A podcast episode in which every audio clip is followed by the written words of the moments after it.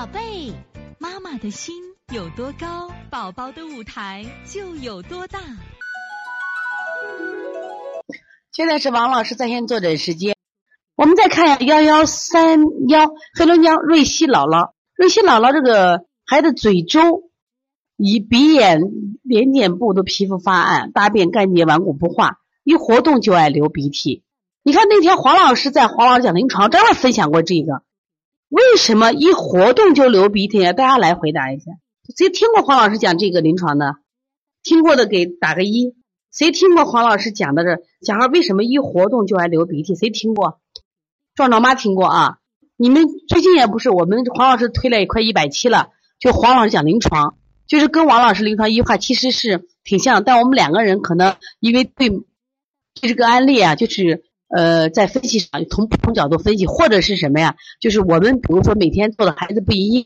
我们根据自己临床的感悟分，所以什么以后呢，除了听王老师一句话，把黄老师讲临床听一下。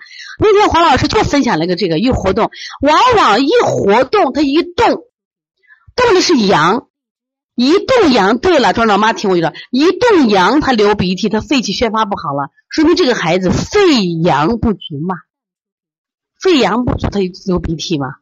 你看出汗前流时间啊，对，还流清涕。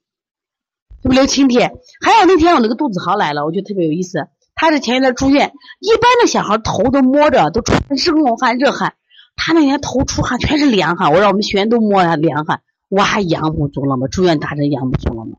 所以说，那流黄鼻是这可能某一阶段的预热，但是他整体来说，我觉得应该这个孩子偏还是偏寒凉的啊。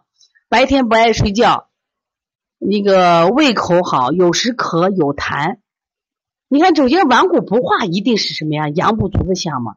大便干结有几种解释？你看黄老师讲便秘实招的时候，有分十种类型呀。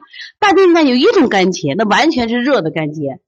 但是百分之九十九的便秘都不是什么呀湿症，它一般有的情况是要么是阴虚，还有一种就是脾胃不能气化，不能把食物变成水谷精微，我们叫脾约症呀。什么叫脾约症？就是脾虚呀，它也会出现什么呀？大便干结嘛，顽固不化嘛。你包括脸颜色是不是都不好？看这个孩子舌象啊，你给大家看一下，大家看一下这个孩子舌象。首先，他拍的也不够标准啊，但是我们看到这个孩子什么点多？大家看到了没有？胎其实不多吧？什么多？大家看到了没有？中间是不是舌骨、舌后区凹陷啊？舌后区凹陷，关键我想给大家看一下什么多？这个小孩爱生气的很啊，你看。气气点太多了嘛？第二个什么呀？中你看肺区的时候有点凹陷，另外还有个有舌尖是不是也凹陷？看见没有？这个孩子为啥不睡觉？舌尖凹陷呀，舌尖比较凹陷，看见了没有？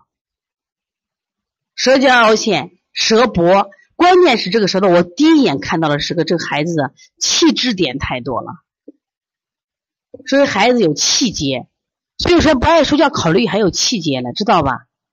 他正因为前面有气，导致。他中焦是不是鼓起来了？所以说他舌尖能量就供不上，舌尖就出现凹陷了。所以这个小孩先调气啊。瑞希姥姥在不在？瑞希姥姥在的话，先给小瑞希调气。小瑞希调气，气结只要一通，上下焦就打通了，知道吧？